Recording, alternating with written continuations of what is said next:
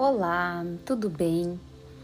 Me chamo Natália Ávila, sou jovem empreendedora, moro no Rio Grande do Sul e gostaria de compartilhar com vocês algumas experiências que já vivi. Sou diretora e fundadora da empresa Simbiose, assessoria empresarial e consultoria ambiental uma empresa que fundei com o objetivo de prestar uma, uma assessoria diferenciada aos clientes uh, na área de marketing, na área de planejamento, onde a gente possa desenvolver ainda mais as marcas e potencializá-las no mercado. Da minha trajetória, uh, me formei em marketing, uh, sou especialista também em marketing digital onde utilizo ferramentas uh, do social media, inbound marketing uh, e outras tecnologias né, para produzir uh, conteúdos relevantes.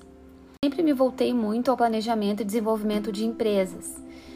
já trabalhei no ramo de um, vendas, no segmento de mídias e gosto muito de lidar com pessoas. Então, neste sentido, uh, eu gostaria de compartilhar com vocês algumas descobertas que eu fiz ao longo do meu caminho, né? Coisas positivas e outras nem tanto. Então, hoje eu gostaria de falar com vocês sobre a situação toda que uma empresa se envolveu, que é a empresa Carrefour, onde todos sabem do incidente que ocorreu com uma pessoa que foi, uh, foi morta né, por seguranças.